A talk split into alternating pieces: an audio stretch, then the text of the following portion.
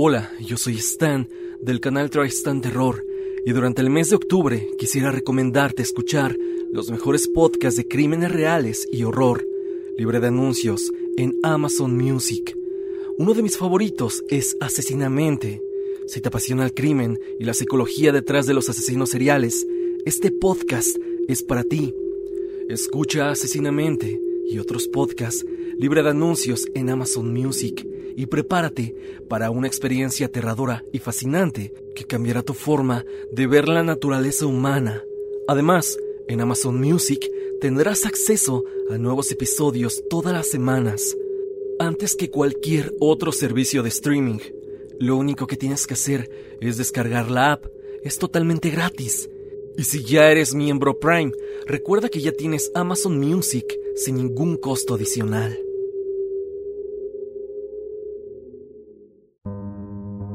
Bienvenido a Creepy Stan. El día de hoy tenemos una serie de relatos que respectan a invocaciones y pactos demoníacos. Escucharemos experiencias de suscriptores, los cuales han tenido acercamientos con un mundo de verdad oscuro, que por una u otra razón se involucraron con fuerzas que los dañaron de formas difíciles de creer. Es así que sin más dilación, pasemos con las temibles historias del día de hoy.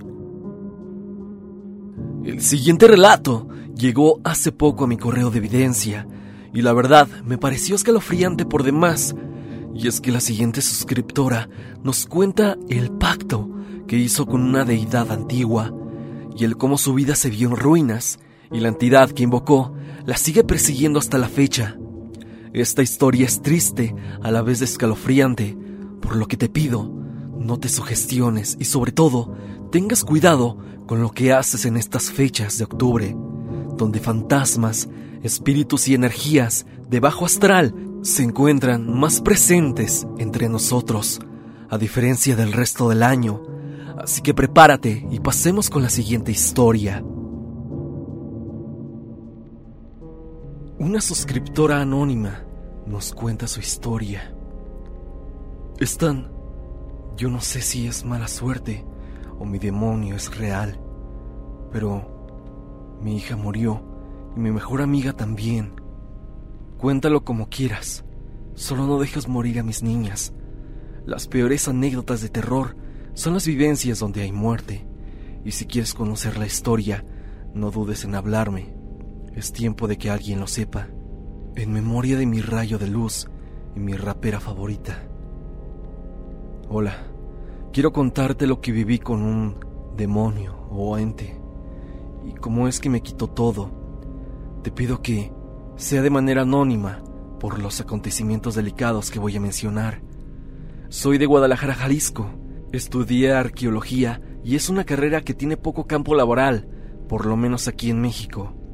Las personas que estudian alguna rama de humanidades pueden confirmarlo, aunque es bastante interesante y conozco cosas grandiosas gracias a los libros, datos, estudios de campo y simplemente por la academia. También hay cosas que uno debería de saber, cosas que deberían quedar ocultas. Ojo, esta parte de mi anécdota es importante, ya que es fundamental para la parte decisiva de lo que pasará después. Antes creía que los vivos eran peor que los muertos.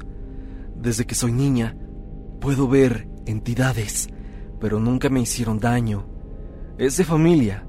Al parecer, hay ciertos miembros que también pueden. Sin embargo, yo perdí la fe y dejé esas cosas de lado cuando la iglesia no tenía sentido para mí. Eso fue en mi adolescencia, influenciada por la filosofía que más me gustaba. No quiero mentir, pero tuve una vida complicada y soy una persona desconfiada. Aún en mi ateísmo, siempre fui más inocente de lo que debía. Era mi sensibilidad. Me duele la pérdida. A lo largo de mi vida he perdido mucho. Crecí, salí de la carrera y me empapé en libros. Y estudié muchísimo la demonología babilónica, así como diferentes temas de Babilonia, que fue una de las más grandes culturas de la antigua Mesopotamia, y sus restos se encuentran en Irak más que nada aburrida y harta por no encontrar trabajo, deseando abundancia, buscando ese carisma para no ser tan introvertida, buscando ser amada, encontré a mi demonio perfecto. De hecho, hablé con muchas entidades, pero de este en específico no voy a mencionar su nombre por seguridad. Si alguien quiere, ya sabe dónde buscar, bajo su propio riesgo. Pero esto no es un juego, de verdad, cuidado con quien hablan. Esta no es una historia de terror, es una anécdota del peor error de mi vida. ¿Recuerdas que hay un punto clave donde yo siempre vi entidades? Bueno, aquí fue donde traté de dejar de ser menos escéptica y hablé con él, justo como debía hacerlo, según mi libro, para así pedir todo lo que anhelaba. Incluso me marqué en el pecho su sello, haciendo con un alambre de metal la figura y lo puse al fuego para dejarlo con una marca en la piel, así como marca de ganado. El trato era darle sangre de comer. Utilizaba la mía cada mes, usaba un alfiler o un clavo para sacar lo que podía. Trato era trato. Nunca se estipuló una cantidad y eso parecía bastar. Hice una amistad increíble con la que pasé mis mejores días viviendo en la playa. Mi mejor amiga, mi confidente. Teníamos un buen trabajo, éramos felices. Pasó un año y luego de una conexión simbiótica, muy emocional, que no puedo describir. Ella se puso muy mal de la nada y regresamos a Guadalajara, donde sí, yo encontré trabajo, pero ella no. Empezó a sufrir depresiones terribles y como cada mes hacía mi ritual, pero no había señales de mejoría para ella. Pasaron tres meses y acudí con un ex profesor al que le tenía respeto y le hablé de lo que hice. Me dijo que ese demonio era muy mentiroso y traicionero, que cada vez iba a pedir más y más sacrificios. No iba a bastar con mi sangre y no estaba dispuesta a llevarle nada. Así que lo dejé, esperando solo consecuencias, como perder mi abundancia. Pero ¿qué podía pasar? La verdad a veces creía más en mi anhelo y mi confianza. Ahora que tenía más seguridad por tener una amiga, mi trabajo, tengo que decirte que ella era como mi hermana y me preocupaba todo lo que pasaba. A pesar de eso, para mí todo estaba tranquilo y eso simplemente hizo que me olvidara del demonio. Pasaron varios meses, encontré a un chico genial, el cual fue mi novio, y después de un tiempo quedé embarazada. Estaba muy feliz porque iba a tener una familia, pero algo pasó. Mi mejor amiga se fue. Cuando te digo que se fue, me refiero a que, por su propia mano, decidió despedirse de este mundo. Después mi novio me abandonó y económicamente no me estaba yendo bien. Perdí varios trabajos, pero no solo yo, sino también las personas a mi alrededor. Como mi madre, estaba muy preocupada por el parto, porque en ese momento yo ya había salido de estudiar, como te digo, y sin trabajo, no tenía seguridad social. Mi familia me ayudó mucho y esta parte de la historia es muy difícil de contar. De todo lo malo que podía pasar, perdí a mi hija en el parto. No llegué a tiempo al hospital. Fue brutal. No voy a dar detalles. Toda esa noche escuché como algo reía de mí. Escuchaba una risa en mi cuarto. Y el demonio me reclamaba lo que quería. Me dijo, y es que yo lo escuchaba, te lo juro, que él se llevó su sacrificio. Él se llevó algo que yo tenía que darle. Quizá fue coincidencia, o quizá él me cobró muy caro. Al final, duele igual. Y a pesar de que yo ya no le debo nada al demonio, sé que él me va a seguir a donde quiera que vaya. Mi profesor también fue testigo de todo esto. Perdona Stan si la historia la escribí de manera tan ambigua, pero preferí omitir muchos detalles. Preferí no compartirte todos los detalles por... porque aún me duele todo lo que pasó.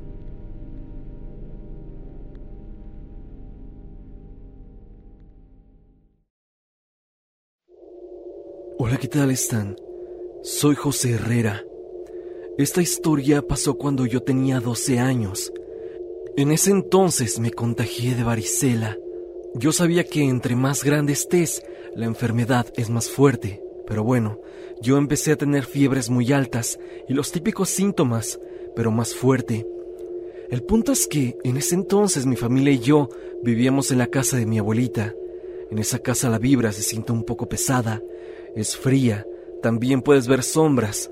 Yo lo atribuyo porque mi abuelito cuenta que al comprar el terreno y empezar a construir la casa, dijo que llegaron a tirar algunos cuerpos del sismo del 85, pero que a los días se los llevaron los camiones. Pienso que algunas de las sombras que vemos dentro de la casa son de personas que lamentablemente perdieron la vida a causa del temblor. Yo seguía con fiebre, así que mi mamá me manda a la cama como a eso de las 8 o 9 de la noche. Mi hermana y yo compartíamos una litera en un cuarto que da vista al cuarto de costura de mi abuela. Ese cuarto no tiene puerta. Por lo mismo podemos ver quién está del otro lado desde mi habitación. Como yo seguía con fiebre súper alta, mi mamá me dijo que me quedara con la pijama, así que me metí a mi cama y ella me puso cobijas, a lo cual le dije que tenía mucho calor. Ella no me hizo caso y se bajó a la sala a ver la tele junto con mi hermana y mi abuela. A los minutos me quedé dormido y por el mismo calor desperté. Al momento que desperté, veo que en el cuarto de costura de mi abuela se ve a alguien recargado en la pared. Estaba en esa postura como cuando alguien espera a otra persona, con un pie arriba del otro. Creí que era mi papá o mi abuelito, porque tenía forma de un hombre. Cabe recalcar que tanto mi cuarto estaba oscuro, al igual que esa habitación de costura, y la única luz que dejó encendida mi mamá fue la de ese pasillo, pero esta era muy tenue. Yo sentía que aumentaba mi fiebre, y obvio que tenía miedo. Le hablaba a la sombra pensando que era algún familiar, pero no recibía respuesta alguna. Entonces empecé a entrar en pánico. Cuando dirijo mi mirada al reloj, veo que no pasó tanto tiempo como yo pensaba. Solo pasaron escasos minutos. Para la hora que era, mi papá y mi abuelito todavía no habían llegado, ya que ellos siempre llegaban por eso de las 10 de la noche. Volteo a ver la sombra y veo que ahora su postura está dirigida hacia mí. Yo quise gritar, pero no podía. Es como si me hubiera dado una parálisis del sueño. Veo que este ser se empieza a asomar del cuarto, como queriendo salir, y te juro, Stan, que yo vi que no tenía pies, sino más bien patas y pezuñas como de cabra. Al ver que quería salir de ese cuarto, yo quería gritar lo más fuerte posible. Sentí una gran impotencia ya que escuchaba cómo mi mamá seguía viendo la tele con mi abuelita. No me escuchaban. Yo tenía mucho miedo. Supuse que si miraba a otro lado esa cosa se acercaría más, así que por más miedo que tuviera, no despegué la mirada de él. Lo sentía como una eternidad. Yo seguía sin moverme, y de la nada, la luz del pasillo empieza a bajar su cadencia. Yo vi cómo la sombra se movía hasta que se volvió a recargar, pero esta vez afuera del cuarto. Estaba recargado en la pared. Me volteó a ver, y de pronto me señaló, como queriendo decir algo. Ahora pienso que él quería comunicarme que yo seguía o algo parecido. No sé si me quería llevar o qué diablos quería hacer conmigo. Yo me moría del miedo. Como pude, la fuerza regresó a mí. Me levanté y bajé corriendo con mi mamá. Ella me preguntó qué había pasado. Yo entre lágrimas le dije lo que había visto. Lo raro fue que mi abuelita, al escuchar lo que le dije, enseguida subió y empezó a gritar groserías en ese cuarto. Era como si quisiera intimidar a alguien. Luego empezó a rezar. Yo les conté bien a detalle lo que sucedió, pero mi mamá cree que fue una alucinación por la fiebre, e igual que mis demás familiares cercanos, aunque mi abuelita es la única que me cree. Y es que ella contó que siempre que está cosiendo en ese cuarto, ve a alguien recargado en una de las esquinas o sentado en una silla del cuarto. A veces lo ve de reojo y a veces, por unos escasos segundos, logra verlo directamente. No sé si es la misma entidad que yo vi ese día o alguna alma de las personas que vinieron a tirar en su terreno en 1985, pero el detalle que tuviera patas de cabra hace que me piense dos veces si eso es algo humano, si de verdad pertenece a un fantasma de los desafortunados del temblor, pero por la pequeña parálisis del sueño o lo que sea que haya tenido yo y el temor que me provocó, siento que era algo demoníaco. Mi abuelita deja la luz encendida siempre de ese cuarto y me dijo que por eso no tiene puerta en esa habitación, ya que si pasa algo, prefiere correr y evitar que la puerta le estorbe si es que tiene que huir de esa cosa. Con el paso del tiempo yo me olvidé de ese recuerdo hasta que vi tu video de relatos. Es por eso que me animé y recordé este suceso tan traumático, que ahora que hago memoria, eso hizo que no durmiera bien por semanas. Esa es mi historia.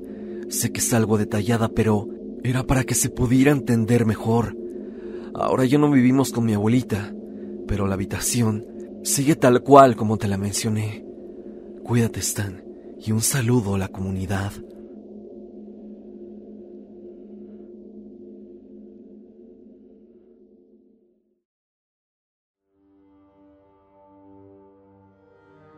El demonio que siguió a la familia. Hola, Tristan. Espero te encuentres muy bien. ¿Me puedes decir solo Jonah? Soy satanista tradicional, o como se conoce comúnmente, satánico. Esto es relevante para lo que contaré a continuación, ya que abarca mucho sobre lo que te voy a contar. Yo soy nativo de Michoacán, mejor dicho de la capital, Morelia, pero mi mamá me contó esta historia hace tiempo, ya que ella no era de aquí. Mi madre vivía en la Ciudad de México, pero por razones del destino se vino a vivir a Morelia. Ella vivía en la colonia Gertrudis Sánchez en una casa que compartía con sus primos y tías. Sus primos y por parte de su familia paterna eran espiritistas, por lo cual lo que viene de índole paranormal o sobrenatural, como se conoce cotidianamente, viene de familia. Mamá me contó que esa casa era muy grande y una vez una de sus primos y su hermana mayor decidieron poner cortinas negras veladoras negras para evocar a un subdemonio que no recuerdo muy bien el nombre en este momento. Aclaro evocar porque es cuando se presenta solo en forma espiritual, ya que para invocar un demonio es mucho más complicado y la mayoría no se presentan si no tienes una conexión con ellos, o no les diste una buena ofrenda, o también si no investigaste sobre ellos con anterioridad. Y también digo subdemonio, ya que para evocar o invocar un demonio, ya sea de alto rango, se necesita años de investigación y tener protecciones antes de hacerlo, y sobre todo conocer a profundidad el demonio con el que se trabajará. Cerrando esta interrupción, continúo con el relato. Ellos evocaron aquel subdemonio que los persiguió. Los primos y mi madre asegura que se escuchaban cadenas que al parecer eran emitidas por aquella entidad y también habla de cómo sus primos y hermana corrían por la casa. Así fue unos días hasta que su abuela y unos tíos tuvieron que hacer una limpia en la casa con un círculo de fuego. Dice mi mamá que hacía frío, a pesar de que estaba el fuego y que hacía bastante aire. Meteré esto ya como personal, pero el error que ellos cometieron al evocar un demonio sin experiencia fue que no conocían de nada a la deidad y la evocaron solo para ver si era real. Era obvio que le sucedería. Eso, y quisiera agregar que todas mis tías, incluso las menores, cuentan que se escuchaban los ruidos de las cadenas, y su hermana mayor, hasta el día de hoy, sigue escuchando eso mismo, de las cadenas, arrastrándose en el suelo, y también sigue teniendo experiencias paranormales de todo tipo, más que nada por el hecho que solo fue desterrada de la casa de ese entonces su papá y tíos, mas no ella, por lo cual seguirá persiguiéndola por toda su vida. Y por último, quiero agregar que no deben hacer brujería, hechizos, rituales y demás cosas si no la han estudiado de por medio. Para todos se necesita protecciones espirituales, ya que cualquier cosa puede pasarte si te adentras a este mundo y no sabes cómo manejarlo. Esto es algo que le puede pasar a cualquiera, Stan e incluso tener consecuencias más fuertes, y sobre todo en estas épocas, cuando muchos chicos, muchos jóvenes, se acercan a este mundo simplemente por curiosidad, por experimentar o por replicar lo que ven en películas. Así que ten cuidado, y si esta experiencia la transmites en el canal, por favor, tengan mucho cuidado, ya que esto no es un juego. Esta es mi historia, Stan. Te mando un gran saludo.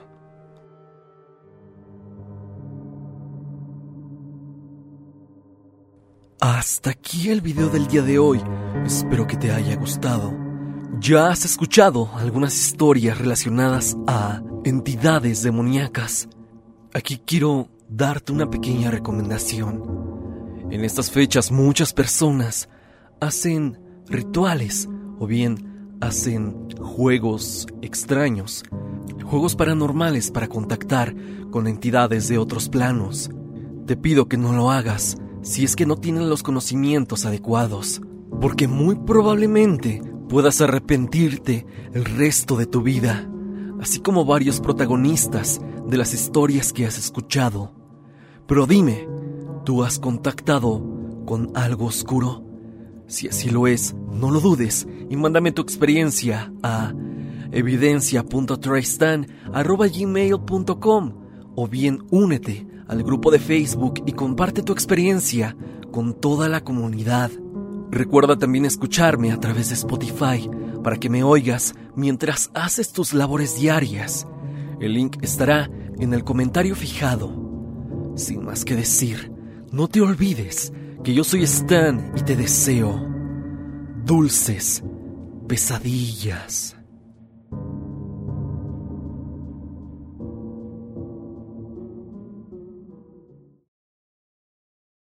Step into the world of power, loyalty, and luck. I'm gonna make him an offer he can't refuse. With family, cannolis, and spins mean everything. Now, you wanna get mixed up in the family business. Introducing The Godfather at ChumbaCasino.com. Test your luck in the shadowy world of The Godfather slot. Someday, I will call upon you to do a service for me. Play The Godfather now at ChumbaCasino.com. Welcome to the family. No purchase necessary. VGW Group. Void where prohibited by law. 18 plus. Terms and conditions apply.